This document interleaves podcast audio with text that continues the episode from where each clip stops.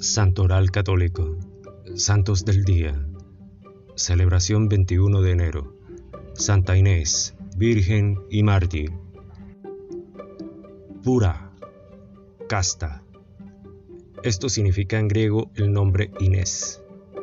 Por lo tanto, para los históricos, es un sobrenombre el que identifica a una de las mártires más veneradas de la Iglesia. Estamos en el 304, en el torbellino del odio anticristiano desatado por el emperador Diocleciano. Si bien algún estudioso coloca la circunstancia durante la persecución de Valeriano 40 años antes, de Inés no se conoce nada aparte de su pasión, cuyas informaciones, no siempre unívocas, están diseminadas en varios documentos posteriores al martirio. El odio y la gracia.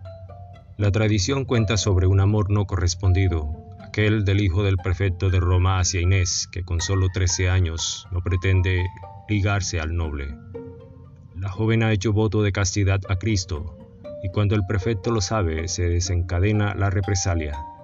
Inés deberá entrar en un círculo de las vestales que rinde culto a la diosa protectora de Roma. La muchacha rechaza y la venganza se hace más cruel pasando del templo al prostíbulo con la exposición de la joven entre las prostitutas en Piazza Navona. Los relatos hagiográficos cuentan cómo Inés, en virtud de una protección superior, logra también en aquella situación custodiar su propia pureza. Como un cordero, el odio contra ella aumenta en una espiral creciente. La muchacha es condenada a la hoguera pero las llamas ni siquiera logran rozarla, y entonces un golpe de espada a la garganta le quita la vida. La iconografía representa a Inés siempre con un cordero a su lado, porque el suyo es el mismo destino reservado entonces a los pequeños ovinos. Y cada 21 de enero, fiesta litúrgica de la Santa, una pareja de corderos criados por las hermanas de la Sagrada Familia de Nazaret es bendecida.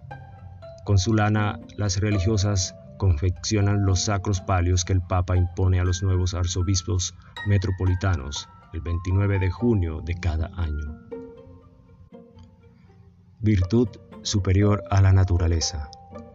Los restos de Santa Inés son custodiados en una urna de plata comisionada por Pablo V colocada en el interior de la homónima basílica sobre la vía Nomentana, hecha construir por la princesa Constantina, hija del emperador Constantino I, sobre las catacumbas en las cuales fue sepultado el cuerpo de la joven.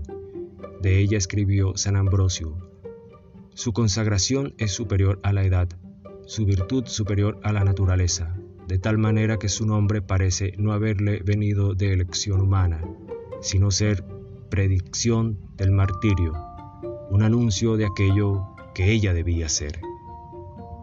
Gracias, gloria a Dios.